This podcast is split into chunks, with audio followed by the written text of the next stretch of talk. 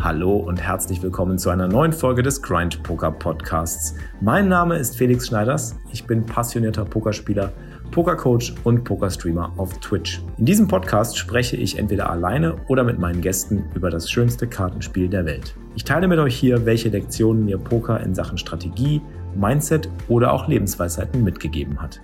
Diese Podcast-Folge wird unterstützt von Feel Food. Feel Food ist die vegane, gesunde und vor allem leckere Alternative zu klassischen 5-Minuten-Terrine. Als Pokerspieler, Gamer und Streamer habe ich eben oft nicht viel Zeit und muss zusehen, dass ich in kurzen Pausen irgendwas Nahrhaftes, Gesundes, aber vor allem auch Leckeres zu essen bekomme. Und Feel Food löst genau dieses Problem. Das Kölner Startup hat mit dem Schweizer Spitzenkoch Fabian Zebinden zusammen die Sorten vegane Pasta Bolognese, Chili sin Carne und Linsendahl rausgebracht, die in nur sechs Minuten mit heißem Wasser aufgegossen werden können. Mein absolutes Favorite übrigens das Linsendahl. Es ist so unglaublich lecker, Leute. Ihr glaubt es nicht. Außerdem gibt es jetzt auch noch ganz neu den leckeren Frühstücksdrink, wenn du mal keine Zeit hast, dir ein Frühstück zu machen. Der Drink ist echt nahrhaft, weil er aus Bananen, Kokosmilch, Haselnüssen, Hafermehl und Kakao besteht. Viel Food verwendet ausschließlich natürlich natürliche Zutaten. Und wenn du Feel Food auch ausprobieren willst, dann nutz unbedingt meinen Rabattcode XFLIX15, XFLIXX15. Du bekommst 15% Rabatt auf deine erste Bestellung und das Ganze findest du unter www.feel-food.com. Guten Appetit!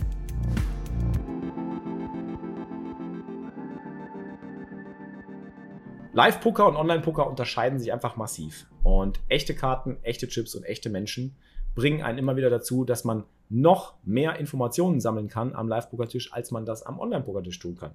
Und genau darum geht es in der heutigen Grind University-Vorlesung, nämlich um Live-Poker-Tells. Tells oder auch Reads, die man machen kann am Live-Poker-Tisch, beziehen sich auf Verhaltensweisen der Gegner, die vielleicht eine gewisse Information präsentieren oder eine Information mitschwingen lassen. Und wie man diese Informationen dekodieren kann aus Verhaltensweisen, aus äh, Mimik, Gestik oder der Art, wie jemand äh, seine Chips oder seine Karten behandelt.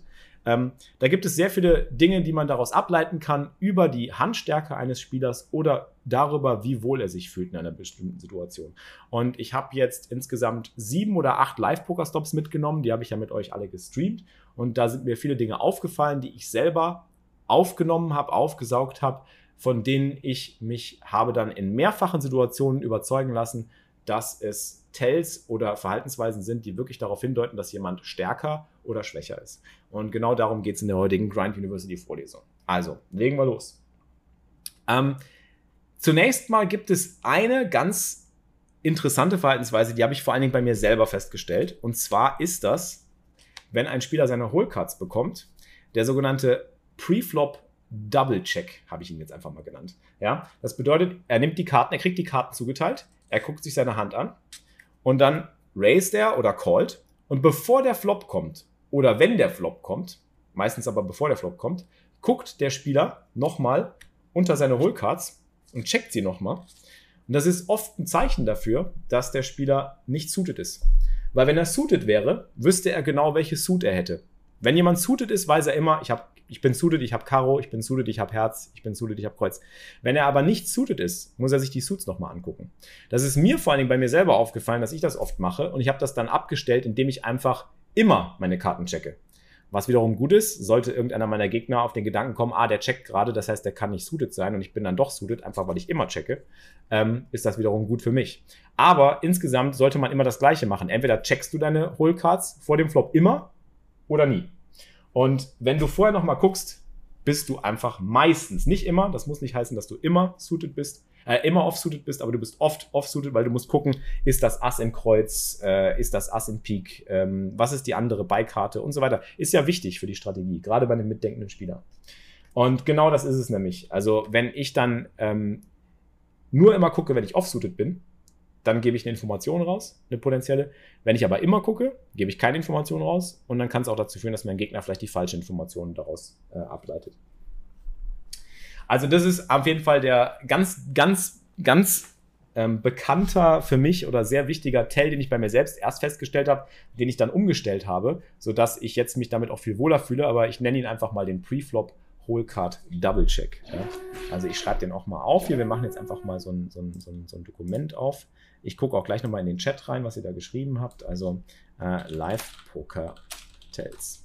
Äh, fangen wir an mit diversen. Äh, wir fangen einfach mit was. Diverse. Ich habe das so unterteilt. Diverse ist der äh, Preflop Rollcard Double Check. Der bedeutet, ähm, äh, Villain ist offsuited. Ja. Ist meistens offsuited. Und muss das Ganze nochmal überprüfen. Das ist halt eigentlich so das, das Wichtigste, was mir daran aufgefallen ist. Ähm, oder man merkt sich halt direkt schon zu Beginn, wenn man in die Karten reinschaut, äh, was für Farben man hat. Das ist aber schwierig, das fällt den meisten schwer, das fällt mir selber auch schwer. Ich muss meistens vor dem Flop auch nochmal gucken. Nach dem Flop zu gucken ist auch immer sehr gefährlich oder grenzwertig, weil dadurch gibt es natürlich auch Informationen. Wenn drei Pik liegen und du machst dann den Double-Check und du guckst da nochmal rein, äh, ist das natürlich vielleicht auch eine Möglichkeit eines Fake-Tails. Und wenn du einen Flush gefloppt hast und du guckst rein und der Gegner denkt sich, ja, dann hat er vielleicht nur eins von der Farbe.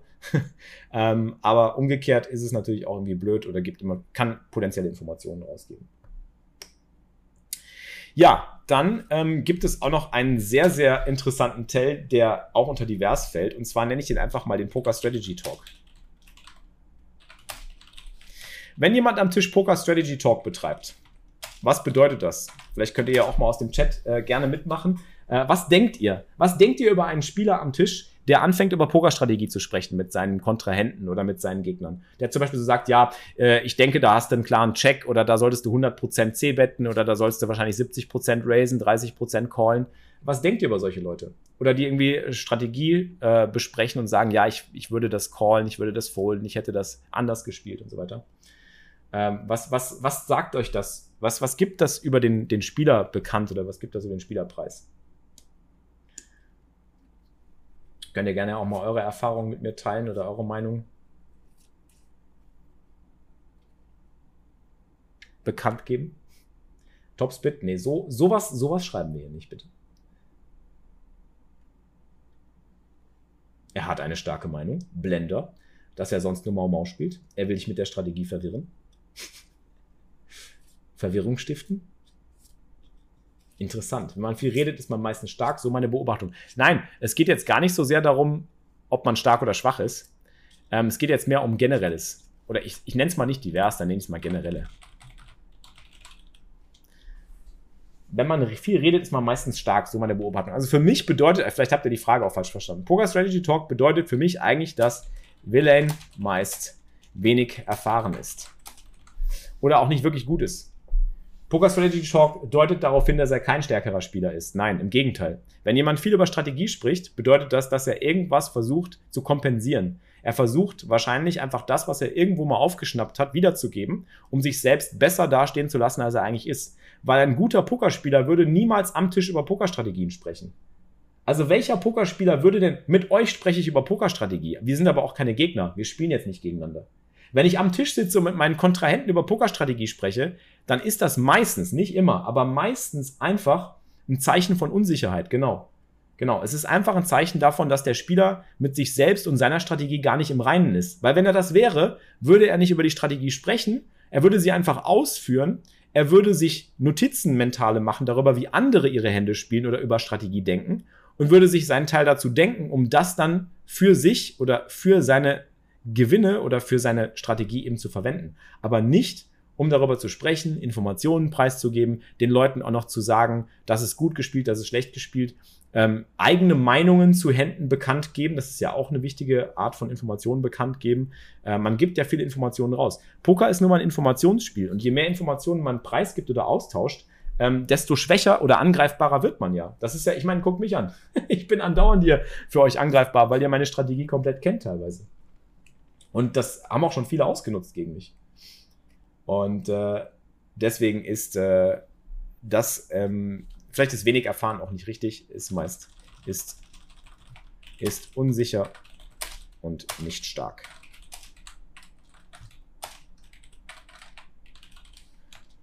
Und meist nicht stark.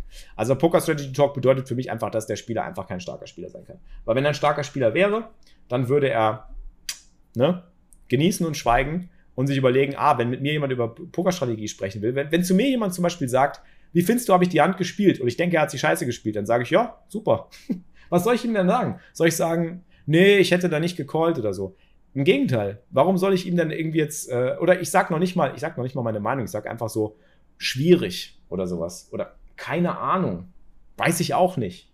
Was willst du ihm denn sagen? Sollst du ihm sagen, ja, hast du gut gespielt oder nee, hast du schlecht gespielt? Beides ist nicht gut. Beides ist halt einfach eine zusätzliche Information, die du selber rausgibst und es ist vor allen Dingen einfach auch ähm, ja nicht zuträglich der Situation. Also ich würde das, ich würde davon immer ab, ab, ab, absehen. Äh, von daher eigentlich sind Leute, die eben über Pokerstrategie am Tisch sprechen, und gerade wenn sie auch den Anschein erwecken, dass sie was verstehen, also wenn Leute anfangen, so, ja, der Solver sagt und so weiter, und hier musst du 70% checken, das ist äh, pure C-Bet und so weiter. Wenn die anfangen, über sowas zu reden, spricht das meistens dafür, da, äh, spricht das meistens dafür, dass die selber sehr unsicher sind und äh, mit ihrer Strategie nicht im Reinen, weil sie müssen sich dann einfach etwas stärker darstellen, als sie es eigentlich sind. Weil ansonsten würden sie das einfach für sich verwenden, würden das zu ihrem Vorteil verwenden und würden das eben einfach äh, gar nicht zur Sprache bringen, weil es einfach wirklich, wie gesagt, nur ein potenzieller Vorteil für die Gegner ist. Und es ist dadurch nichts gewonnen. Kann man machen, genau. Wenn ich jemand fragt, wie hast du das gespielt? Wie habe ich das gespielt, Felix? Dann sage ich, ja, kann man machen. Oder weiß ich nicht, schwierig. weiß ich auch nicht genau. ich kenne die richtige Lösung da auch nicht. Also finde ich auch einen schweren Spot, würde ich einfach immer sagen. Das ist das Beste, was du sagen kannst wenn man in einem Live-Game sitzt und einer mit der Solver sagt, kommt, dann sitzt man auch einfach im falschen Game. Ja. das kann schon sein, ja. Oder im richtigen, Jan. Oder im richtigen. Wer weiß. Oder genau im richtigen, weil die anfangen, über Solver zu sprechen. Ja, wer weiß. Stimmt schon. Also ich denke einfach, Poker-Strategie-Talk hat am Pokertisch selbst nichts verloren, sollte man danach machen, kann man ähm, später machen, äh, kann man mit seinen Kumpels machen, aber sollte man am Pokertisch vermeiden, weil gibt halt einfach nur potenzielle Informationen raus. So, das sind jetzt so generelle, das sind jetzt so generelle Live-Tales, die ich, die ich rausgesucht habe. Ich mache das nochmal gerade hier ein bisschen. So, so, zack. Ähm, das sind zwei, zwei generelle Punkte. Aber wir können auch nochmal ganz kurz darüber diskutieren, wenn ihr noch irgendwelche Anmerkungen dazu habt oder ähm, irgendwas zu den Punkten, ähm, zu den Punkten zu sagen habt geil wäre es, wenn du antwortest, ja, du hast Check Call, Check Call, Check Call gespielt und verloren. Das ist auch gut. Einfach so ein Statement setzen, einfach so. Ja, also du hast da gecheckraced, auf dem Turn gebettet und auf dem River hast du dann All-In geblufft. Ja. Ne? Einfach nur die, die Hand wiederholen. Einfach nur kurz beschreiben. Trashman for Living. Ich mache es gerne, um konträre Strategien anzusprechen. Es hilft oft, viel Informationen von anderen zu bekommen. Wenn du das gezielt einsetzt, Trashman for Living, ist das natürlich sehr gut. Ich spreche ja, wie gesagt, gerade von Live-Poker-Tales.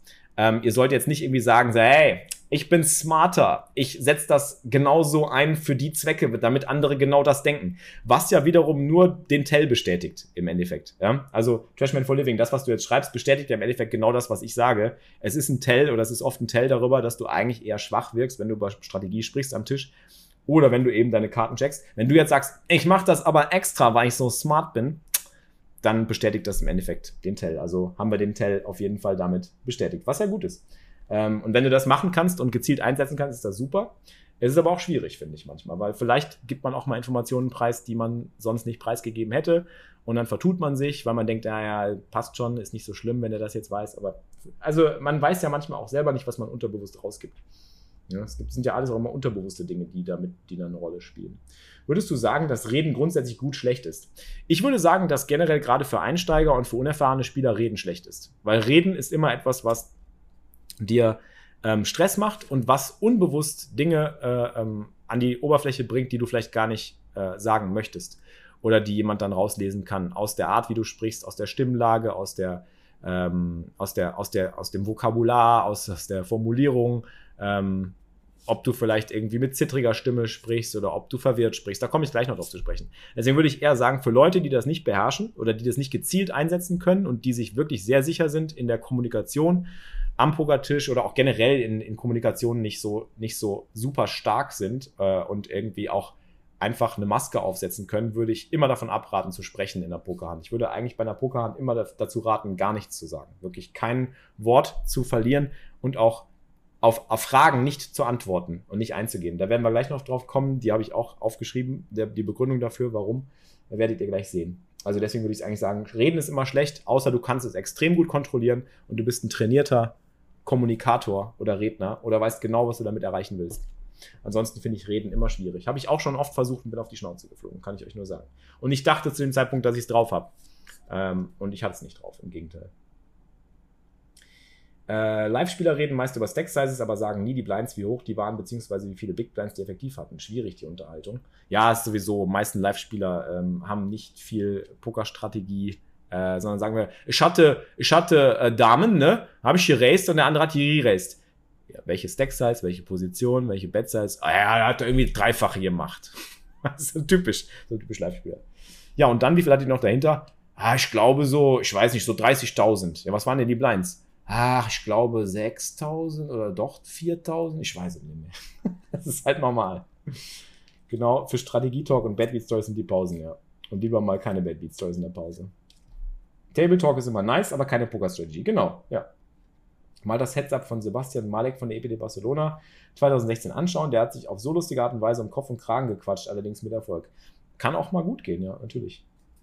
Ähm, ich brauche ein bisschen Grindliebe. Mein gleichaltriger bester Freund ist gestern gestorben. Herzinfarkt umgefallen oh mein Gott, Oberpfälzer, das tut mir sehr leid zu lesen. Oh je. Dann wünsche ich dir ganz viel Kraft.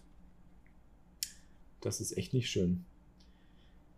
Kann mir nur ansatzweise vorstellen, wie du dich gerade fühlst ähm, und hoffe, dass es, ja, dass, dass du da ganz viel Kraft hast. Äh, Grindliebe kriegst du natürlich hier immer, sowieso. Ich rede doch so gern. Du musst halt immer aufpassen, was du, was du redest. Strategy Talk am Tisch geht einfach gar nicht. Das vertreibt einfach die Fische. Wenn die Fische von sich aus über irgendwas reden wollen oder mal wissen wollen, ob sie dann gut gespielt haben, sagst du halt einfach, ja, die haben das du top gespielt. Oder man sagt halt einfach gar nichts und sagt, ich weiß es nicht, schwierig. Moin Lucky Bluff. Reden ist Silber, Schweigen ist Gold. Reden während der Hand ist schlecht, nicht generell am Tisch im Chat. Ja, das stimmt. So, okay. Also, dann sind wir uns einig. Das sind relativ ähm, klare Live-Poker-Tells. Das sind auch Sachen, die ich halt jetzt festgestellt habe. Äh, wenn Leute dann am Tisch anfangen, über Strategy zu, zu, talken, weiß ich halt schon, dass sie etwas mehr Verständnis für Poker haben, was ja schon mal gut ist. Das heißt, ich weiß zum Beispiel, wenn ich die drei bette, kann ich auch öfter mal mit einem Fold vielleicht rechnen oder mit einer vier Bet, mit einer Bluff vier Bet. Ist ja gut. Es sind Informationen, die ich bekomme. Wenn mir jemand am Tisch an, ankommt mit Poker Strategy und irgendwie sagt, ja, da musst du den drei betten und ich glaube, da habe ich eine vier Bet Bluffing Range und da würde ich auch mal Ass 4 oder Ass 5 vier betten. Das ist halt eine Information, die kann ich verwerten. Da weiß ich halt, okay, dann muss ich gegen den so und so spielen. Aber es zeigt mir auch gleichzeitig, dass dieser Spieler wahrscheinlich nicht wirklich richtig stark ist, sondern auch noch sehr viele Unsicherheiten in seinem Game hat, die er damit kompensieren will, meistens ähm, über Pokerstrategie zu sprechen. So, dann fangen wir mal an mit den starken Tells. Was sind denn starke Live-Poker-Tells? Ähm, so. Stark. Machen wir mal grün. Äh, so. Was ist ein starker Poker-Tell? 20, 18, Auch 18. du bist jetzt Wer hat reingesubbt hier? Hey, Tiefgang, nochmal 5 Subs reingeschallert. Geil, Dankeschön, Mann. Tiefgang, bester Mann. Danke für den Sub. Du gehst aber hier heute wirklich auf Auch die Ehrenbasis rein hier. Wahnsinn, ey. Tiefgang. An Sigi Bob, an Kolzmal, an Fridolin, an XQ, an Qualitätsgarant. Fünf verschenkte Subs. Danke, danke, danke. Danke für den Sub. Auch du bist jetzt ein Teil des Grind. Sehr, sehr geil. Tiefgang, Ehre. Leute, Ehre den Chat für Tiefgang. Der hat einfach mal 10 Subs verschenkt jetzt hier. Der absolute danke Wahnsinn. für den Sub. Auch du bist jetzt. Das ist der absolute Wahnsinn, dieser Tiefgang, ey. Wahnsinn, Wahnsinn. Okay. Kommen wir nun zu den starken Tells. Dankeschön. Auch danke, danke, danke. Jetzt ein Teil des okay. Ähm, ich weiß nicht, wie ich das genau beschreiben soll, aber ich zeige euch das mal ganz kurz. Ich habe jetzt keinen. Okay. Ihr kennt ja einen Card Protector.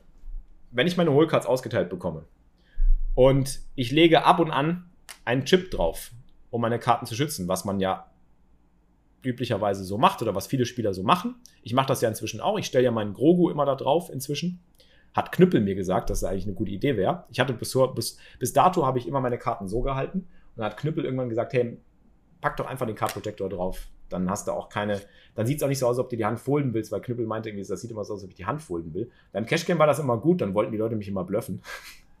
Aber bei Turnier ist das manchmal nicht so zuträglich. Man will ja nicht immer geblufft werden. Beim Cashgame willst du geblufft werden, da willst du dann einfach immer schön die Kohlen nach Hause holen, einfach Check-Call spielen. Aber ja, ich weiß, das war mir gar nicht bewusst. Aber ein Card Protector Chip halt draufzulegen, ist halt etwas, was viele Spieler machen. Jetzt müsst ihr mal drauf achten. Es gibt Spieler, die machen das manchmal. Es gibt Spieler, die machen das immer. Und die Spieler, die das nur manchmal machen, bei denen deutet eigentlich darauf hin, dass wenn sie den Chip drauflegen, ihre Hand mehr wert ist. Und da kann man echt drauf achten. Es gibt es wirklich Leute, die nur, wenn sie eine Hand wirklich spielen und wirklich überzeugt von dieser Hand sind und diese Hand wirklich auch durchprügeln wollen oder durchbringen wollen und teilweise sich in die Hand verbeißen, legen die einen Chip drauf, ansonsten haben sie keinen Chip drauf. Also achtet darauf, wenn Spieler Card Protector Chips drauflegen und manchmal eben nicht, dann ist die Wahrscheinlichkeit, dass wenn sie den Protector Chip drauf haben, dass sie stärker sind, ist halt viel, viel höher. Und äh, deswegen würde ich es einfach mal als infrequent, ich habe es einfach infrequente Card Protector nutzen genannt. Aber ich weiß nicht, ob das die richtige Formulierung ist. Vielleicht fällt ja jemand eine bessere Formulierung ein.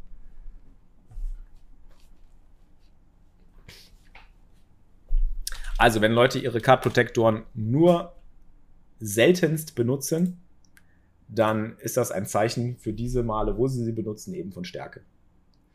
Ähm, ja.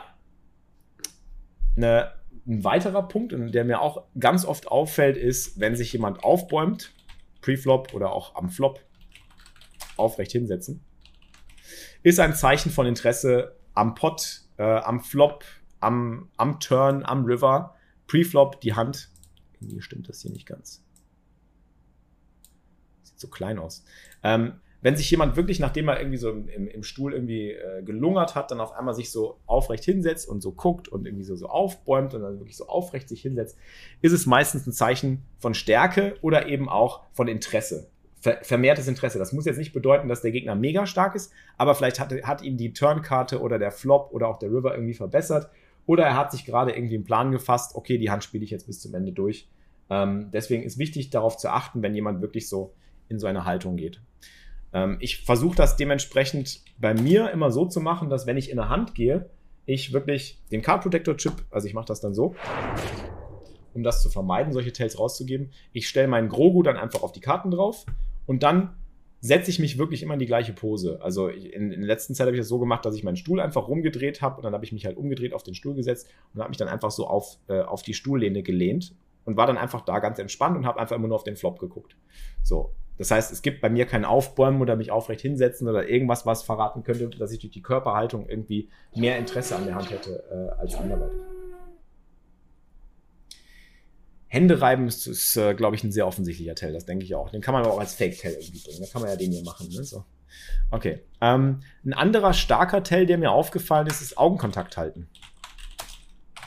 Wenn jemand ganz lange Augenkontakt halten kann, ist das in der Regel ein Zeichen von sehr großer Stärke. Jemand, der blufft, kann Augenkontakt nicht so gut halten. Ähm, jemand, der dann den Augenkontakt hält und dann auch anfängt zu lachen. Lachen zum Beispiel. Das hatte ich letztens erst in, in Bukarest. Ich weiß nicht, ob ihr euch erinnern könnt. Mit unserem griechischen Freund. Der war sehr witzig. Der war in einer Situation, wo ich Ass König hatte, war auf dem River eine Straße und ein Backdoor-Flash möglich mit einer 5. Und ich habe ihn gefragt, ob er die 5 hat und er hat mich angestarrt. Ich habe ihn zurück angestarrt. Wir haben wirklich weiß nicht, eine Minute lang uns gegenseitig angestarrt, wirklich so in die Augen geguckt. Und er konnte halt einfach den Augenkontakt unglaublich gut halten. Und irgendwann haben wir halt gelacht und er hat dann angefangen zu lachen. Und dann habe ich halt gefoldet und er zeigt halt auch die fünf. Also Augenkontakt halten ist einfach auch ein Zeichen von Stärke. Leute, die bluffen oder Leute, die schwach und unsicher sind, können meistens den Augenkontakt nicht gut halten. Und die fangen dann irgendwann vielleicht auch irgendwie an, so ein bisschen unsicher zu werden oder irgendwie ein bisschen, bisschen, ja, ein bisschen nervös zu werden. Ähm, aber ehrliche, also ehrliche Reaktionen sind meistens eben sowas wie Lachen oder irgendwie so Seufzen oder irgendwie sowas. Das sind so ehrliche, starke Zeichen von Stärke. Ja, wenn dann jemand irgendwie so ganz, ganz natürlich reagiert, nachdem er Augenkontakt halten kann. Wenn er Augenkontakt nicht hält und dann irgendwie anfängt, woanders hinzugucken oder mit seinen Augen so ein bisschen irgendwie äh, anfängt zu schweifen, ist oft ein, Zeichen von Unsicherheit. Da wiederum muss man, aber auch, muss man aber auch unterscheiden. Unsicher kann aber auch sein, angenommen auf dem River, auf dem River hat er irgendwie ein Set und da ist ein Flush möglich. Und er bettet jetzt sein Set, hat aber Angst vor dem Flush. Er weiß, dass er eine starke Hand hat. Er, glaub, er glaubt, dass du vielleicht eine schwächere Hand hast. Und er bettet und dann kann er den Augenkontakt nicht halten und du denkst halt irgendwie, ja, vielleicht blufft er. Ähm, aber er blufft gar nicht. Er hat halt eine Value Bet gesetzt, aber ist halt unsicher, weil er Angst vor dem Flush hat. Das kann sich halt auch, es kann halt auch, es muss nicht immer akkurat sein. Ja? Also ähm, Augenkontakt ist nicht immer ein Zeichen von absoluter Stärke, aber schon von durchschnittlich hoher Stärke oder Sicherheit. Ähm, kann aber auch da also man muss halt, muss da Abstriche machen. Kann auch, muss auch ein bisschen vorsichtig sein in der Spekulation. So ist zumindest das, was. Also, das ist, das ist meine Erfahrung. Wenn ihr da andere Erfahrungen gemacht habt, dann schreibt es gerne in den Chat, ne? Ähm, da können wir gerne drüber sprechen, darum geht's ja. Ähm, hast du den Stuhl doch nur umgedreht wegen der Masseurin. Das auch, damit hat es angefangen. Ne? Damit hat alles angefangen, weil ich gemerkt habe, da sitze ich besser drauf. Und dann hat der Zippo, der, also der andere Zippo, der Philipp, ähm, hat mir gesagt, das ist einfach so gut auch für den Rücken. Man kann dann zwischendrin einfach mal auf man, man sitzt halt, man hat da keine Lehne und dadurch rutscht man auch im Stuhl nicht so runter. Ne? Ist halt schon ganz nice. Sonnenbrille wäre halt ein, ein, ein Tell-Protektor. Ne? Mit Sonnenbrille wäre es halt besser, dann gibt man auch keine Tells ab.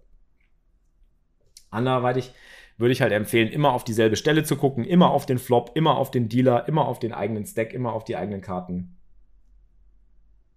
Value-Bet setzen, einfach weggehen. Das ist auch ein Zeichen von Stärke, ja. das ist definitiv ein Zeichen von Stärke, wenn du das machst. 100 Pro. Ähm, okay. Äh, sprechen. Hatten wir auch gerade schon. Direktes Gespräch. Hoppala. Oder Gespräch mit Nachbarn.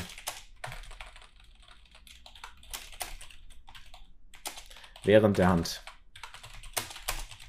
Wenn jemand während der Hand wirklich sehr, sehr selbstbewusst und entspannt anfängt zu sprechen über irgendwelche Themen oder auch über die Hand selber, dann ist es meistens ein Zeichen von Stärke.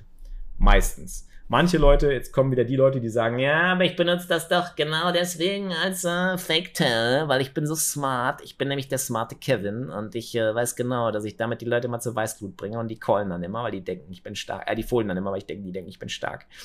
Bin halt der smarte Kevin, was soll ich machen?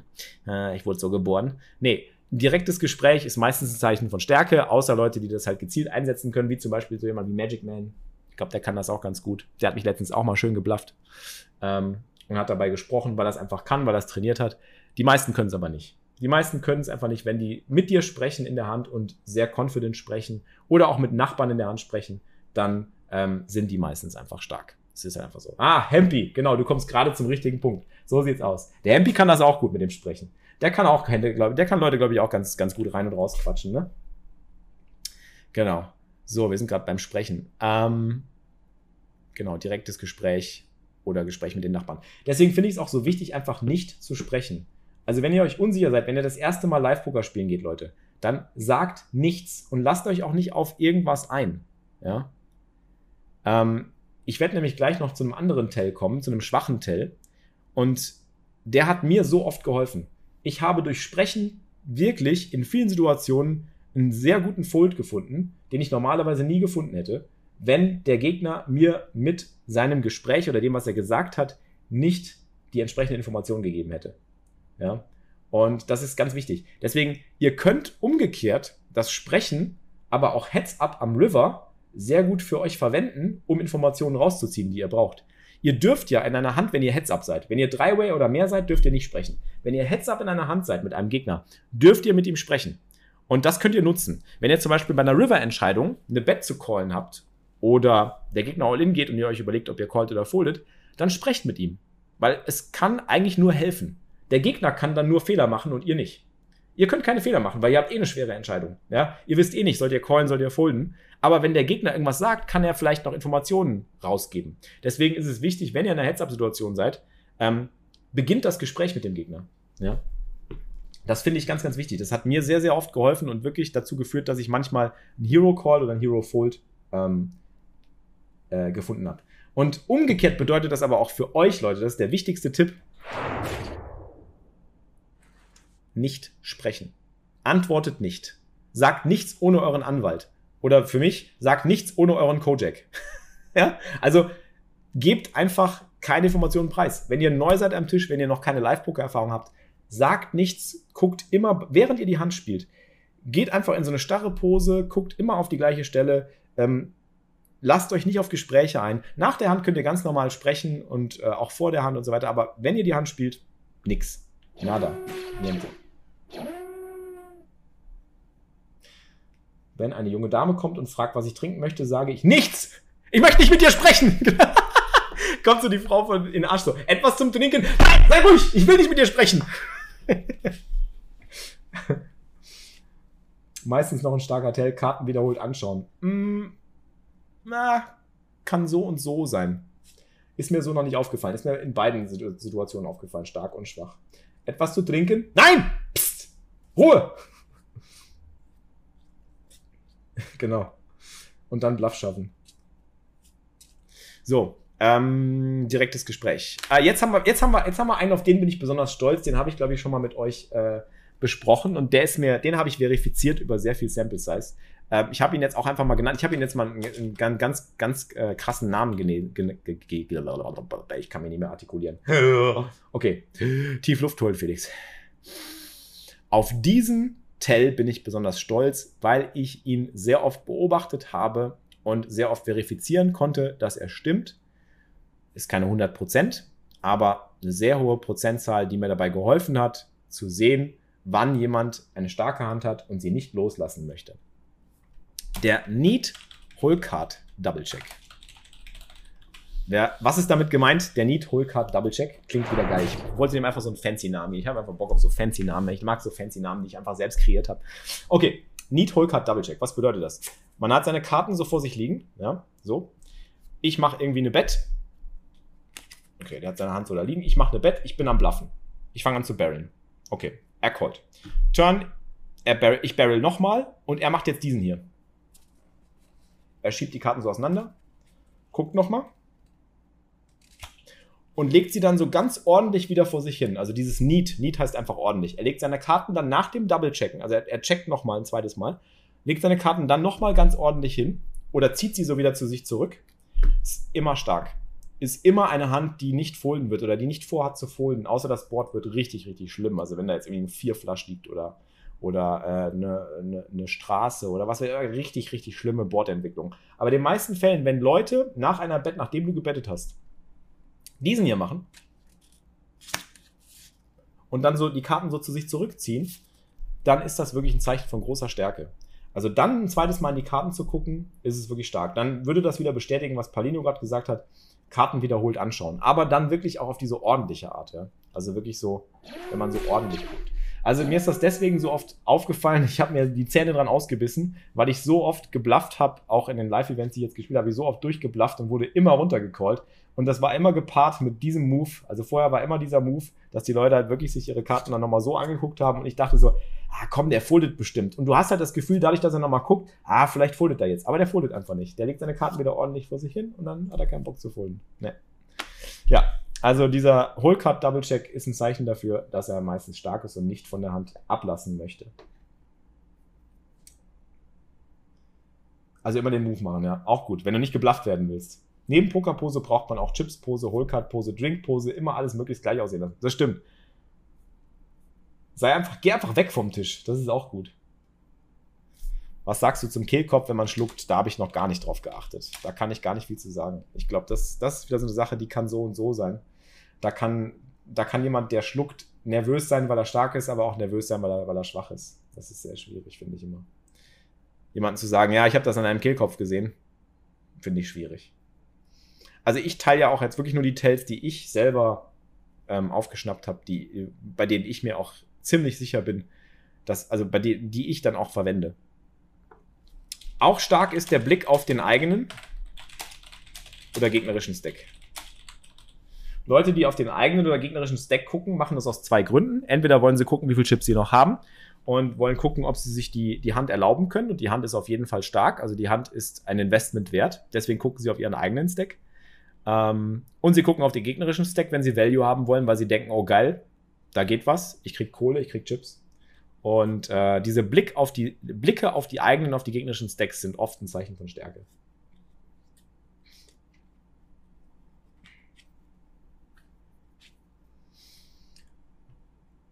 Stärke, große Riverbed zittern und zittern wird weniger. Schwäche, große Riverbed zittern und zittern hört nicht auf. Hm, weiß ich gar nicht. Wenn du lange, wenn du, wenn du es lange genug machst, kann es stimmen. High Tour, glaube ich auch. Aber ich glaube halt, für den Moment ist es oft kann, kann halt Stärke sein, oder kann halt, kann halt äh, Zittern bedeuten, dass man super nervös ist, weil man blufft und weil man nicht gecallt werden will, oder dass man super nervös ist, weil man die Nuts hat und ausgezahlt werden will. Das ist super schwierig. Deswegen braucht man viel Zeit, wie du schon sagst. Also wenn das wirklich nach langer Zeit, dann so nach einer Minute oder so noch nicht aufgehört hat, dann ist die wahrscheinlich. Aber auch selbst dann, wenn's, selbst dann kann der Gegner ruhiger werden, weil er weiß, ah ja, okay, der Call ist noch nicht da, vielleicht kriege ich ihn zum Fold. Okay, Blick auf den eigenen gegnerischen Stack ist oft ein Zeichen von Stärke, weil man eben auch schon so ein bisschen die Strategie plant. Ähm, jetzt kommt einer, der ist, der, das ist unglaublich, Leute. Dieser Tell, also den sollte man eigentlich gar nicht erwähnen. Der ist eigentlich nicht erwähnenswert, aber ich erwähne ihn trotzdem. Ich packe ihn auf die Liste, weil es für mich unglaublich ist, dass in Live-Events mit 400 Euro Buy-in, mit 550 Euro Buy-in, mit 1000 Euro Buy-in, dass das immer noch passiert. Das finde ich so krass und es ist immer wieder ersichtlich und man kann es immer wieder verifizieren. Leute, die seufzen oder durchatmen und dann betten. Oder einem Race. Es gibt so oft die Situation, dass jemand wirklich jemand anders bettet und er macht so diesen hier. Und race dann. Immer Nuts. Brauchst du gar nicht drüber nachdenken. Äh, Turbo Nuts, Super Nuts, Infinite Nuts, du bist einfach kaputt, du hast keine Chance. Ähm, kann man natürlich versuchen, irgendwie auch äh, äh, als, als, als Reverse-Tell einzusetzen. Wäre halt sick. Aber es ist echt krass. Ähm, wenn jemand wirklich, das ist halt was, was, das kannst du, das ist, das kannst du nicht verhindern. Manche Sachen kannst du nicht verhindern. Das sind halt natürliche Dinge, die passieren. Und es passiert so oft und ich habe es immer wieder beobachtet. Leute, die auf dem River da sitzen, nicht wissen, was sie machen sollen und dann so und dann betten. Quads, Straße, Nutflush, immer. Immer nuts. Das ist noch nicht mal Hollywood. Ich glaube, das ist teilweise wirklich auch unterbewusst. Die merken das manchmal gar nicht. Ja. Ähm, und äh, das ist halt das Gefährliche. Und deswegen ähm, sollte man trotzdem immer darauf achten. Also, äh, solange du es nicht mit irgendeinem Scharlatan zu tun hast, der das wirklich kann, oder der wirklich, äh, wenn du es mit einem guten Spieler zu tun hast und der macht das, dann denkst du dir auch schon, der macht das jetzt mit Absicht oder so. Ich weiß es nicht. Moin, mir gerade reingekommen. Was war bei 4? Bei 4? Direktes Gespräch oder Gespräch mit Nachbarn während der Hand? Das ist ein Zeichen von Stärke. Moin, Alberto. So, Nummer 8. Desinteresse beim Betten.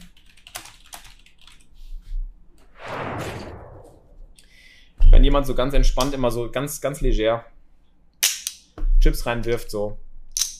Oder beim Betten, oder beim Callen. Nicht mal beim Betten, auch beim Callen. Einfach die Chips einfach so, so ganz entspannt reinwirft. Ist nicht unbedingt mega stark, aber ist mittelstark. Oft ist halt einfach so, dass er sagt, hey, die Hand die wird gespielt. Das ist ein klarer, ist ein klarer Call, ist eine klare Bet. Ähm, das ist einfach kein Zeichen von massiver Stärke, aber es ist ein Zeichen von Interesse. Also es ist, ich würde eher sagen, es ist mittelschwach, äh, mittelstark. Also es ist einfach genau wie ähm, ähm, schnelles Callen. Desinteresse beim Betten oder schnelles Callen. Desinteresse beim Betten oder schnelles Callen. Desinteresse oder Schnelligkeit beim Betten oder Callen. So rum schreibe ich es mal auf, das ist besser. Also schnelles Callen ist halt auch meistens eher mittelstark. Es ist, wenn jemand schnell bettet oder schnell callt, hat er keine schwere Entscheidung. Das ist halt schon klar. Außer er kann es halt faken. In den meisten Fällen ist es eine mittelschwere, mittelstarke Hand, also irgendeine Hand, die wie ein Flush-Draw, wo er weiß, ich muss auf jeden Fall callen, oder ein Top-Pair, ich muss auf jeden Fall callen, oder Top-Pair mit gutem Kicker, ich muss auf jeden Fall Value betten. Er hat nicht wirklich eine schwere Entscheidung. Und wenn man keine schwere Entscheidung hat, spricht das dafür, dass man eine mittelstarke Hand hat. Top-Pair, Top-Kicker, ähm, weiß ich nicht, ein Flush Draw, ein Straight Draw, ein Pair mit einem Draw, was weiß ich. Irgendeine Hand, mit der man eine klare Bet oder einen klaren Call hat. Aber keine Hand wie ein Set. Oder keine Hand wie Two Pair auf dem Flop. Weil da überlegt man sich vorher, raced man, callt man, spielt man slow und so weiter. Dann gibt es natürlich die Leute, die das irgendwie als Fake-Tell wieder verwenden können und die sagen können, ah, genau deswegen mache ich das jetzt ganz schnell, um das zu vertuschen. Aber das, das können die meisten nicht. Das können die meisten nicht. Die meisten verschleiern ihre Handstärke nicht auf eine bewusste Art, sondern spielen unbewusst. Und dieses unbewusste Spiel, das drückt sich eben in ähm, Schnelligkeit oder in Desinteresse aus. Oder in vorgetäuschtem Desinteresse. Ja, er muss sich keine Gedanken machen. Und dazu gehört auch Trinken. Genau, das kommt nämlich als nächstes. Trinken oder entspanntes Zurücklehnen. Zurücklehnen. Das sind eigentlich auch sehr unbewusste Dinge, die mir auch schon seit Jahren auffallen. Die habe ich auch als Live-Cash-Game-Spieler damals schon immer verifizieren können. So, dass Leute, die halt irgendwie nach einer Bet oder einem Race irgendwie sich hinsetzen und dann so diesen hier machen. Das macht keiner, der blufft. Wer blufft, will sich irgendwie unauffällig verhalten, will irgendwie unterm Radar bleiben. Jemand, der zur Getränkeflasche greift, ist ja auffällig. Das fällt auf. Der dreht sich gerade rum und der macht irgendwas anderes. Der versucht Desinteresse vorzutäuschen, aber äh, hat kein wirkliches Desinteresse, sorgt sich aber gleichzeitig auch nicht darum, was gerade passiert, weil er kann sich ja um was anderes kümmern. Ja. Kann man auch wieder als Reverse Tail benutzen. Aber ich sag euch, die meisten Dinge passieren ja unterbewusst. Und wenn du es jetzt nicht gerade mit einem zu tun hast, der sich total Gedanken darüber macht und das halt für sich verwendet, wie der Pro-Player Kevin, der sich sagt, ich bin so smart, ich bin der smarte Poker-Kevin. Ich weiß genau, wie ich das gegen die Leute verwende. Dann kommt es halt unterbewusst zum, zum Tagen, zu, zu, zu, zum, zum, zum Vorschein. Hab Trinken immer als offensiven Tell für Durst empfunden. Badumts. Aber den fand ich gar nicht mal so schlecht. Das mache ich auch mal im Bluff. Leute, ihr seid einfach die smarten Poker-Kevins. Es ist halt einfach so, ey. Wer ist, wer ist smarter Poker-Kevin? Eins in Chat. Immer wenn ich, ist so geil, wenn du irgendwas, das ist, das ist auch, das, das ist eigentlich schon fast wieder dieses hier, ne? Das ist schon wieder so dieser hier. Poker Strategy Talk. Das ist schon wieder Tell Nummer zwei. Die smarten Poker-Kevins müssen das auch immer sagen, dass sie das machen. Die müssen immer sagen, Felix, ich habe ja deinen Pokerteil gesehen. Ich muss sagen, es stimmt nicht immer. Ich mache das auch, um die Leute zu verwirren. Ja, smarter Poker-Kevin. Du bist auch so einer, der immer gerne über seine Pokerstrategie spricht. also, also, das ist immer wieder bei Tell Nummer zwei. So. Ja, Felix, das mag richtig sein, aber ich benutze das auch als Fake-Tail. Ja, so einer bin ich. Ich kann das. Wenn man das kann, dann sagt man das nicht. Dann macht man das einfach. Dann macht man den hier. ist er? Ist er, wie ich meine?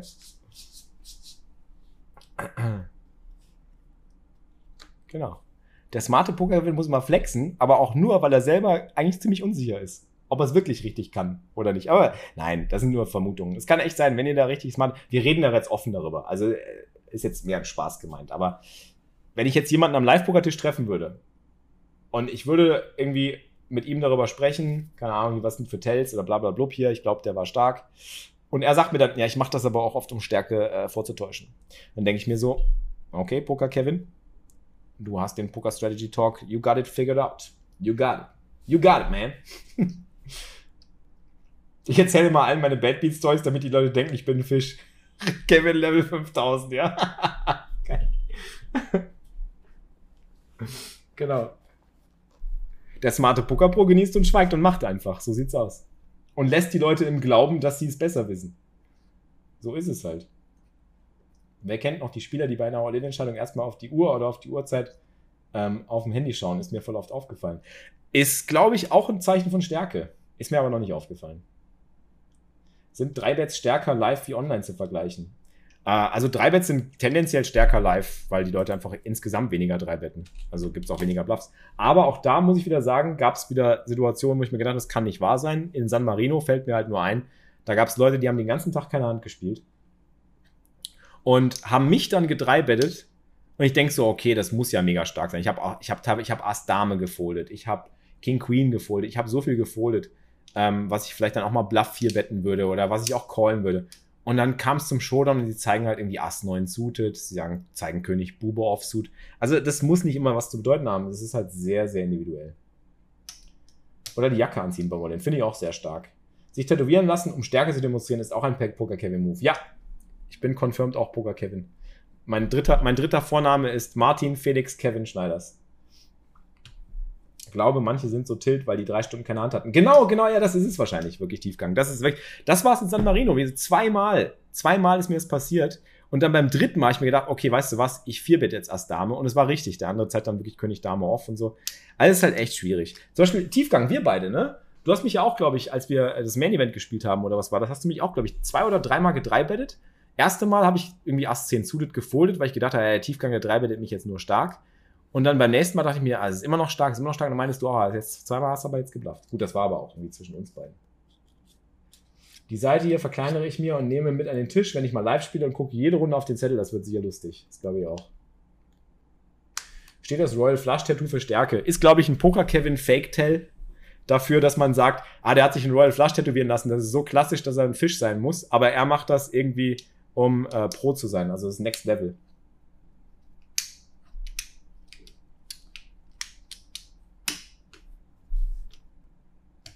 Ja, jetzt weiß ich auch, wie Tiefgang spielt. Ich dachte, Tiefgang ist safe, safe strong. ähm, okay, äh, dann haben wir noch. Genau. Erraten der eigenen Hand. Erhand, erraten deiner Hand. Das gehört auch zum Thema Sprechen. Das gehört eigentlich zum Thema direktes Gespräch oder Gespräch mit dem Nachbarn in der Hand. Wenn, also das könnte man eigentlich schon fast zusammenfassen zu einem Punkt. Wenn jemand dir auf den Kopf zusagt, was er glaubt, was du für eine Hand hast, dann ist er stark. Dann weiß er genau, ähm, dass du schwächer bist. Auch da kann wieder der Kevin kommen und sagen, ja, ich mach das auch. Aber die meisten können es nicht. Die meisten, wenn sie darüber sprechen, was sie denken, was du hast, und sie erraten es richtig, haben einfach eine bessere Hand. Das kannst du natürlich auch wieder für dich verwenden oder kannst versuchen, irgendwie jemanden in den Fold zu quatschen, um zu sagen, ich glaube, du hast Könige, ich glaube, du wirst folden. Das kann funktionieren, das kann aber auch schief gehen. In meiner Erfahrung ist es so, wenn Leute mir auf den Kopf zugesagt haben, was ich für eine Hand habe, hatten sie es immer. Und sie haben danach auch immer gezeigt. Ich habe dann meistens, wenn die Leute mir gesagt haben, ich glaube, du hast Könige oder ich glaube, du hast irgendwie Top-Pair getroffen und äh, dein Kicker ist nicht so gut, und ich habe dann wirklich gefoldet und gezeigt, haben die auch gezeigt. Und es war immer richtig. Letzte Situation noch im Cash-Game-Tisch in Bukarest zum Beispiel. Ich open raise, ähm, Villain 3-bettet, mit dem habe ich viel gequatscht vorher. Der 3-bettet mich, ich calle mit Neunern. Ähm, der Flop kommt irgendwie low, kommt wie 2, 3, 5 oder sowas. Äh, 2, 3, 6, ich checke, er bettet klein, ich check raise, er callt. Auf dem Turn kommt noch eine kleine Karte, eine 8, eine 7. Ähm, ich bette ein Drittel Pot und er Auch geht all in. bist jetzt ein Teil des Grind Imperiums. Und er sagt zu mir, nachdem ich ihn so angucke und meinte so, boah, warum denn All-In? Hätte ich jetzt nicht erwartet. Ich spreche mit ihm. Ich versuche halt Informationen rauszukriegen. Ich sag, ich spreche mit ihm und sag halt, ähm, warum, warum gehst du hier All-In auf dem Board? Ich meine, wenn du denkst, dass ich bluffe oder wenn du denkst, dass ich eine schwächere Hand habe, dann würdest du mich da einfach betten lassen, weil du musst ja nicht wirklich protecten. Also es war kein Flush-Draw da und es war auch nichts irgendwie, wovor er Angst haben musste. Und ich habe mich gefragt, warum geht der All-In? Und dann habe ich ihn halt auf den Kopf zugesagt. Habe gesagt, was hast du?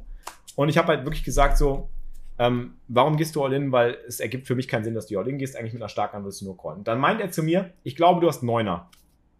Und ich hatte Neuner. Und da war mir klar, der ist mega stark. Der hat Asse, der hat Könige. Und dann habe ich weggefoldet und er zeigt halt Asse. Also es war wirklich einfach genauso und das ist mir öfter passiert. ist mir ganz oft, wenn Leute meine Hand mir auf den Kopf zusagen konnten, wenn sie genau wussten, wo sie dran sind, ähm, dann, dann sind sie einfach in der Regel super stark. Und dann kann man das auch natürlich wieder als Poker-Kevin, kann man das natürlich wieder äh, als, als, als Anti-Tell benutzen, aber äh, das braucht halt auch viel Training. Und da auch die Kontenance zu wahren und zu sagen, ich glaube, du hast Ass König und du wirst folden. So, und das mit einer Confidence zu sagen, das braucht halt Training. Da musst du halt auch, ähm, da musst du auch in der Mut für sein, da musst du, da musst du äh, die Confidence haben, da musst du die Überzeugung auch mitschwingen lassen können und so. Musst du von deiner Strategie auch mega überzeugt sein. Gut. Das waren jetzt so meine stärksten Tells, die ich, ähm, die ich, die ich so aufgeschnappt habe in meiner Live-Poker-Zeit.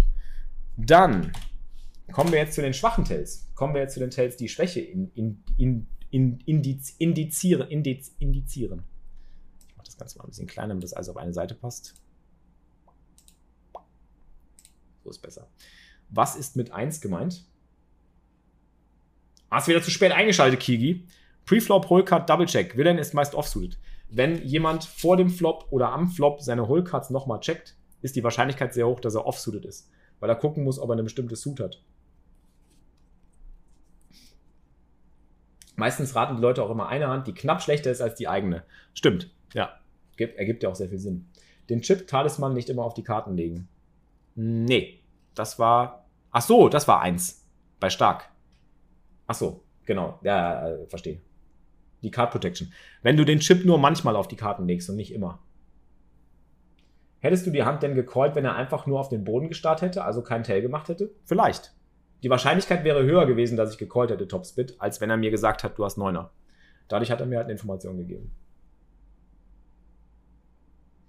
Pulsader. Das Ding ist ja, es geht ja nicht darum, was, was ist wahrscheinlicher oder unwahrscheinlich. Es geht ja nicht darum, ähm, ob ich, also ob die Entscheidung anders ausgefallen wäre, sondern es geht ja immer darum, was kannst du tun, um zu verhindern, dass die Entscheidung anders ausfällt. Außer du weißt genau, was du tust. Starke Tells ganz oft und neu, wenn jemand am Handy sein Lied pausiert, Kopfhörer rausnimmt. Das ist im Endeffekt gleichzusetzen mit äh, Aufbäumen oder aufrecht hinsetzen, so wie zwei. Also das wenn, wenn die Aufmerksamkeit sich wieder auf das Board oder auf die Action richtet. Und das kann ja durch verschiedene Dinge ähm, äh, zum, zum, zu, zum Vorschein kommen. Nicht nur durch Aufbäumen und aufrecht hinsetzen, sondern eben auch, weil man sein Handy pausiert oder weil man sein Gespräch aufhört oder weil man sich irgendwie auf einmal wieder konzentriert. Ähm, achso, ich habe noch eine Sache vergessen. Ähm, das kommt auch dazu. Plötzliche Stille. Das ist vielleicht noch hier. Ähm, Aufmerksamkeit, plötzliche Stille. Wenn jemand dann auf einmal aufhört zu, zu sprechen. Ja, wenn auf einmal jemand wirklich ruhig wird, nachdem er vorher gesprochen hat, oder ähm, jetzt auf einmal irgendwie ähm, Interesse zeigt.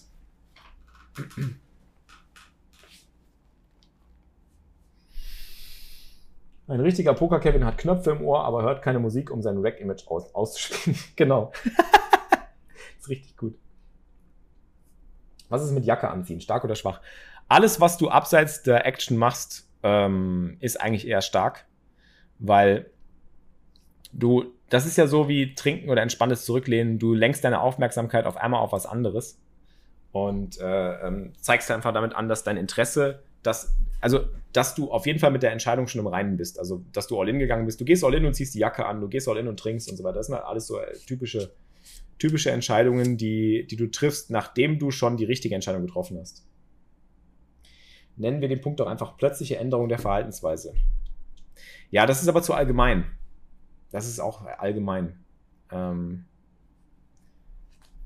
das kann wirklich in jede Richtung gehen, aber ich finde, beim Pokern kann man schon mal ganz konkret sagen, es hat was mit der Körperhaltung zu tun oder auch mit der Art, ob man spricht oder nicht.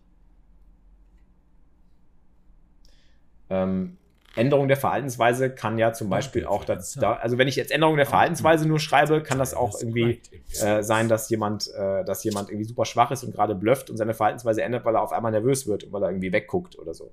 Also ist das schwierig. Kilgi, danke dir für die 35 Monate. Vielen, vielen Dank für deinen Prime Sub. Also ich will da schon ein bisschen konkreter sein, als einfach nur Verhaltensweise ändern, weil das ist zu allgemein, finde ich.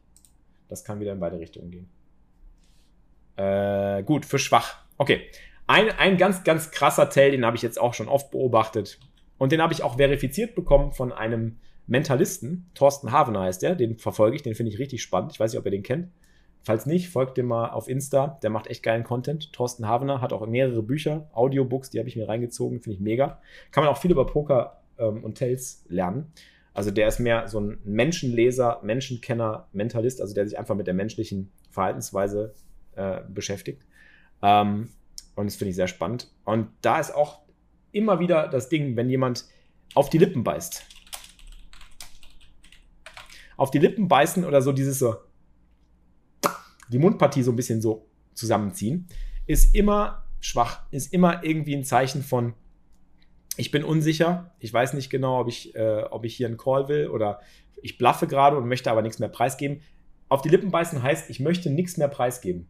Ich möchte einfach nichts mehr rauslassen. Und das ist unterbewusst. Das kommt unterbewusst. Auch Leute, die lügen, machen das ganz häufig, dass die sich auf die Lippen beißen, nachdem sie die Lüge gesagt haben. Weil sie einfach nichts mehr rauslassen. Sie möchten irgendwie keine Informationen mehr raus, rauslassen. Das sind Ersatzhandlungen, genauso wie über die Beine streifen. Über die Beine streifen, was bedeutet das? Das weiß ich jetzt nicht. Aber das Lustige ist, ich habe das halt auch beobachtet. Gerade erst, ich habe wieder ein Beispiel aus Bukarest. Ich habe eine Hand beobachtet zwischen einem eigentlich sehr guten Rack, der dann nachher auch am Final Table saß im Main Event, was mich dann schon wiederum dazu führt, warum ist er ein sehr guter Rack, wenn er, wenn er sowas so offensichtlich macht. Aber gut, der hat sich zum Beispiel auch nach, hat einen richtig großen Bluff gespielt und hat sich, während er die Chips in die Mitte geworfen hat, wirklich so auf die Lippen gebissen. Ich konnte das sehen, weil sein Gegner konnte das nicht sehen, aber so. Und ich dachte mir, boah, irgendwas sieht schwach aus. Und dann ist mir aufgefallen, Moment, der hat sich gerade auf die Lippen gebissen. Das ist 100 Pro ein Bluff. Und dann war es am Ende auch ein Bluff. Und hat er noch was gemacht. Und zwar hat er, das kommt auch dazu, Chips in eine bestimmte Richtung oder unkoordiniert in den Pot werfen. Das ist auch ein ganz, ganz wichtiger Punkt, der dazu führt, mich immer dazu zu bringen, zu denken, dass mein Gegner schwach ist. Weil wenn jemand seine Chips, also was ich damit meine, ist folgendes. Also der, der Spieler hat folgendes gemacht in Bukarest, im Main Event. Der war so. Es kommt eine Turnkarte und er macht diesen hier. Er hat seine Chips wirklich so in diese Richtung geschmissen, so wirklich so in die Richtung vom Gegner. Und dann sich dabei noch auf die Lippen gebissen. Also war Doppeltell. Und ich dachte so, boah, irgendwas wirkt hier mega schwach. Und dann kam halt noch dazu, dass ich mir Gedanken darüber gemacht habe, wenn jemand Chips in eine bestimmte Richtung schmeißt, also zum Beispiel auch von sich weg, also so irgendwie, wenn, wenn, wenn, hier, das Board, wenn hier das Board ist und ich werfe meine Chips aber dann nach da. Oder hier ist der Gegner, hier ist das Board und ich werfe meine Chips in die Richtung. Ist eher so zögerlich, ich bin mir nicht sicher mit meiner Hand, ich bin nicht wirklich stark. Ich bin eigentlich nicht überzeugt.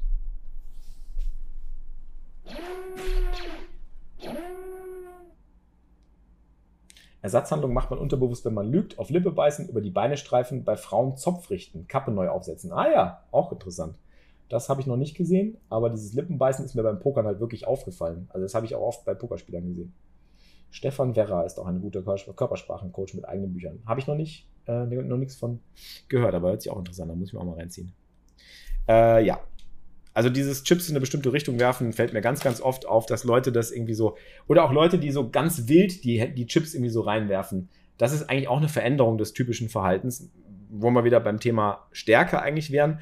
Aber wildes Chips reinwerfen ist eigentlich eher ein Zeichen von, ich verabschiede mich schon mal von den Chips. Das ist eigentlich so auch unterbewusst so, tschüss Chips, ich verabschiede mich von euch, das war's, die sind nicht gut investiert. Also das ist halt wirklich das kann man sich wirklich übersetzen in eine Handlung oder in eine, eine Verhaltensweise, die davon zeugt, dass der Spieler sich seiner Handstärke wirklich nicht sicher ist und sich da, und davon ausgeht, dass er den Chips schon Lebewohl sagt. Und deswegen schmeißt er die auch so wild in den Pott oder so weg. Weißt du? Oder er schmeißt die zum Gegner hin, weil er will, dass es stärker aussieht und denkt sich so, wenn ich sie schon investiere, dann in deine Richtung. Jemand, der wirklich stark ist, der wirft die Chips, glaube ich, eher zögerlicher in den Pott oder der wirft sie so ein bisschen koordinierter in den Pott oder legt sie in den Pott, weil er sich von seiner Sache auch über, von, von seiner Hand auch überzeugt ist. Aber dieses so in die Richtung werfen, wild reinwerfen, ist meistens Zeichen von Goodbye.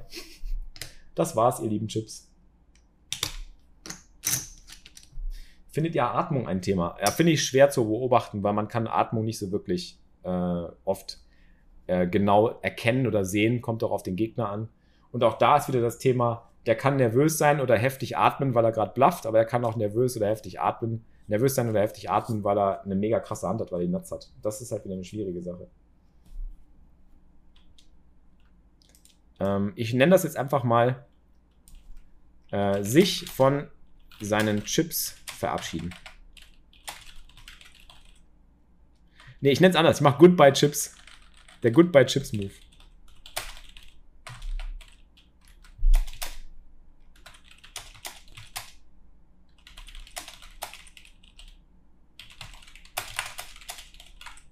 Sich von seinen Chips verabschieden. Der Goodbye Chips Move. Auch ganz oft gesehen. Ähm, ein anderer Punkt, jetzt muss ich mal überlegen, wie ich mir das, wie ich mir das ähm, gedacht habe. Ich muss mir ganz kurz noch was zu trinken. Etwas zum Trinken. Ich brauche noch mal kurz Wasser. Ich bin sofort wieder da. Da bin ich wieder. Schönen guten Tag. Seid ihr noch da? Hallo. Habt ihr mich vermisst? Ähm, manche zittern auch bei jeder Hand, die die spielen. Da denkst du dir auch, was stimmt denn mit dir nicht? Die sind nervös. Aber das kann stark und schwach gleichzeitig sein oder mh, hm, nicht gleichzeitig. Es kann stark oder schwach sein. Schwierig. Wie ist das, wenn man schon checkt, bevor der Flop und so weiter gelegt wird? Schwäche oder Stärke? Wenn man seine Range eh checkt, kann man das machen. Sehe ich jetzt kein Problem mit, aber ich denke trotzdem, dass man sich immer eine Gedanken, Gedanken machen sollte, ob man nicht vielleicht doch donken will, weil inzwischen ist Donken ja schon wieder ein Thema. Apropos Donken, apropos Donkbets, am Donnerstagmorgen, Donnerstagmorgen mache ich eine Vorlesung zum Thema Donkbets, weil die wurde nämlich auch gewünscht von vielen von euch. Viele haben sich gewünscht, dass ich mal endlich was zum Thema Donkbets erzähle. Gestern haben wir ja mit Brownie auch ein paar Spots besprochen, in denen man gut leaden kann. Und da werden wir morgen, äh, am Donnerstag drüber sprechen in der Grand University Vorlesung. Ähm, deswegen auch Donken ist ein Thema. Und man sollte sich die Option eigentlich nie nehmen, finde ich. Aber es kann ja sein, dass du trotzdem mal einen Spot hast, wo du donken willst. Ich hole was zu trinken, ich bin stark.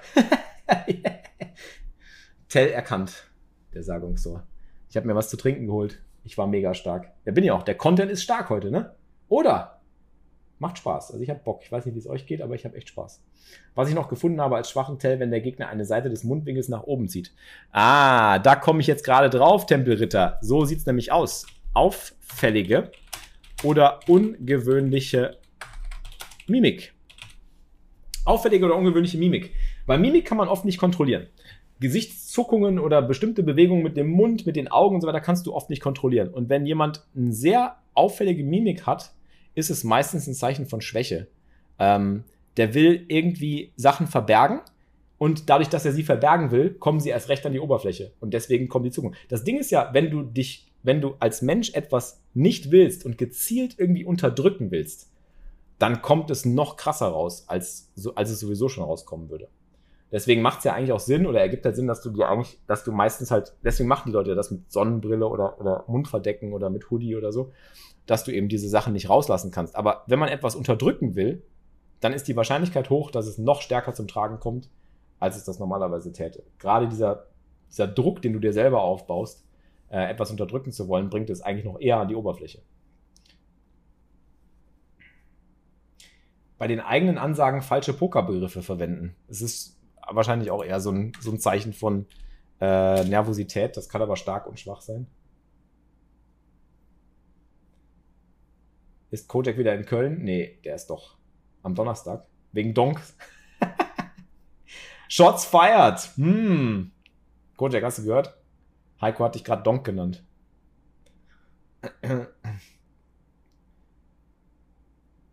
Moin Milan DF, herzlich willkommen bei uns. Schön, dass du reinschaust. Wenn jemand fragt, wie viele Chips du noch ungefähr hast und dann ein großes Bet All-In macht, dann ist das sehr oft die Nuts in meiner Erfahrung.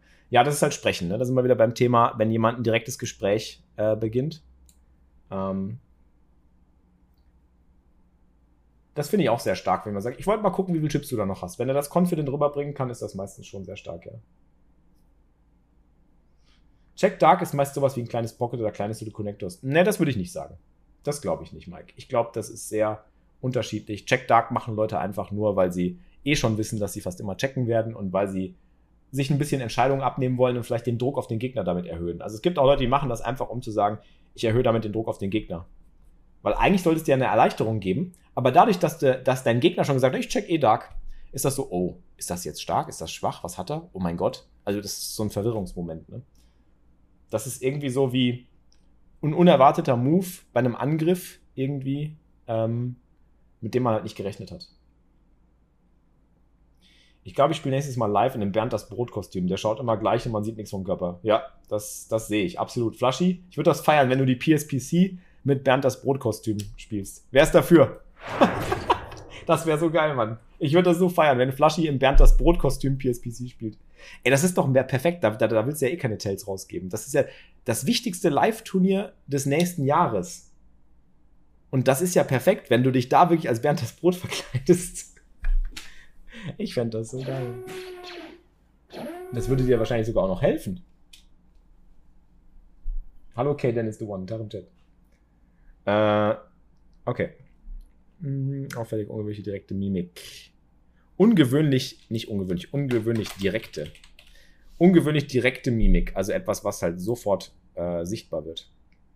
Ähm, jetzt komme ich noch zu einem Punkt, den kann man eigentlich nur dann meistens herausfinden, wenn man mit seinem Kontrahenten spricht.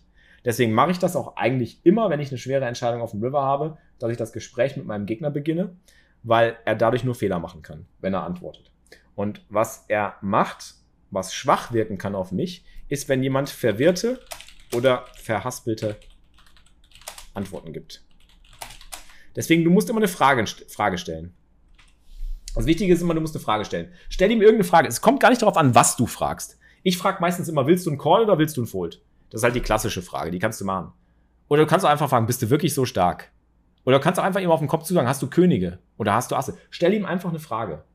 Das ist das Wichtigste. Es geht gar nicht darum, was du ihn fragst. Es ist einfach nur die Fragestellung als solche, die ihm eine Chance geben soll, einen Fehler zu machen. Und den Fehler, den er machen kann, ist, dass er zum Beispiel verwirrt antwortet. Was mir oft, ganz oft passiert ist, als ich geblufft wurde und dann dadurch auch den Bluff entdeckt habe. Also ich hätte wahrscheinlich gecallt, aber die Wahrscheinlichkeit hat sich erhöht für den Call, weil ich eben gesprochen habe, mein Gegner was gesagt hat. Ähm, und er hat dann gesagt, ich habe zum Beispiel gefragt, bist du, bist du, bist du stark oder bist du schwach? Willst du einen Call oder willst du einen Fold? Und dann meinte er, was halt klassisch ist, so ist mir eigentlich egal. ich glaube, du bist nicht so stark oder ich bin, ist mir egal. Ähm, und er hat dann irgendwie, er hat das Ich bin so stark und du bist so schwach, hat er verhaspelt.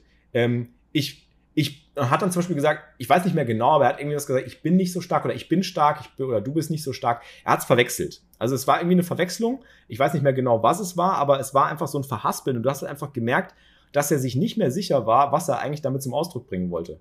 Und das war einfach so dieser Verwirrungsmoment. Dadurch, dass ich ihm eine Frage gestellt habe und er darauf geantwortet hat, war es mir möglich, halt diese Verwirrung halt aufzudecken, dass er sich selber gar nicht sicher war, ähm, ob das jetzt gerade äh, richtig ist, was er macht. So. Ähm, du hast mich gefragt, ob ich dich bluff, weil du Streamer bist. Ah, genau, hier, der Manuel, der weiß Bescheid, ne? Was hast du geantwortet, Manuel? Oder du kannst auch fragen, genau, an welchem Tag hat deine Katze Geburtstag? Einfach irgendeine Frage stellen, das ist das Wichtigste, weil dann kann er halt nur einen Fehler machen. Und es geht auch gar nicht darum, was er antwortet, sondern nur, wie er antwortet. Das ist halt das, was man, was man, was man damit äh, erreichen will.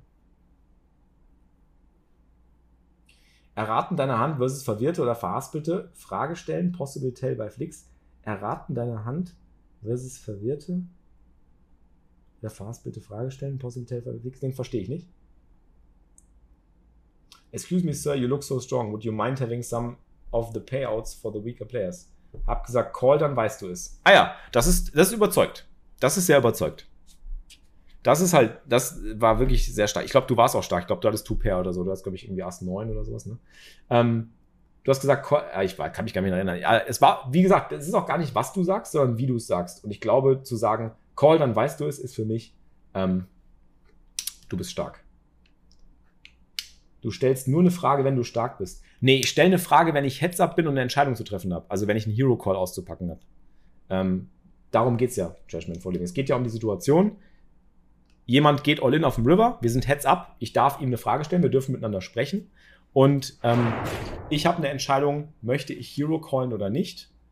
Und ich möchte noch ein paar mehr Infos. Dann, dann stelle ich eine Frage, nur dann. Klar, dann bin ich natürlich stark, beziehungsweise dann weiß er, dass ich auf jeden Fall eine Hand habe mit der Hero Call. Aber es ist ja eh, die Action ist ja beendet. Es passiert ja danach, danach nichts mehr. Also ich habe ja schon gesagt, ich werde nicht raisen, sondern es geht nur noch um Call oder. Ist halt witzig, wenn man es vielleicht mal so verwenden würde. So, der Poker-Kevin, Next Level Kevin, Kevin Level 9000. Willst du einen Call oder willst du einen Fold? Und er so, äh, ist mir egal, äh, Call, dann siehst du es. Und du so, Raise. das ist Next Level Kevin 9000 Move. Der wäre richtig geil, den würde ich hart feiern. Also wenn den jemand bringt, Willst du einen Call oder willst du einen Fold? Pff, ist mir egal. Okay, Race. den würde ich echt hart feiern, wenn, man, wenn den mal jemand bringt. Der ist einfach, der, der ist next. Also das ist wirklich, das ist super Kevin-Level. Ähm, von mir gibt es da keine Antwort, finde es selbst heraus. Ja, das ist auch richtig. Das ist ja das, was ich meinte. Das Beste ist, wenn du einfach nichts sagst, wenn du einfach gar nicht antwortest. Aber die meisten Leute können sich nicht helfen. Die werden dann fickrig und wollen antworten oder der Instinkt sagt ihnen dann auf einmal doch, ah, ich will doch antworten oder sie sagen irgendwas, weil sie gefragt werden. Das ist ja das Schöne. Nicht alles ist kontrollierbar bei einem Menschen. Manche Sachen sind unterbewusst und die kommen dann, selbst wenn du jemanden was fragst und der will gar nicht antworten, sagt er so, wie viel Uhr ist es? Und äh, er will nicht antworten, also äh, 13.45 Uhr, weil das muss. Ist halt, ist halt schön. Und dann Bluff. Und dann Poker Kevin Level 16.000 ist dann Bluff zeigen, genau. Ich sage immer Callen, die Leute hassen immer ihr Leben. Also wenn dich jemand fragt, willst du einen Call oder einen Fold? Dann sagst du Call. Call doch. Call doch. Call doch.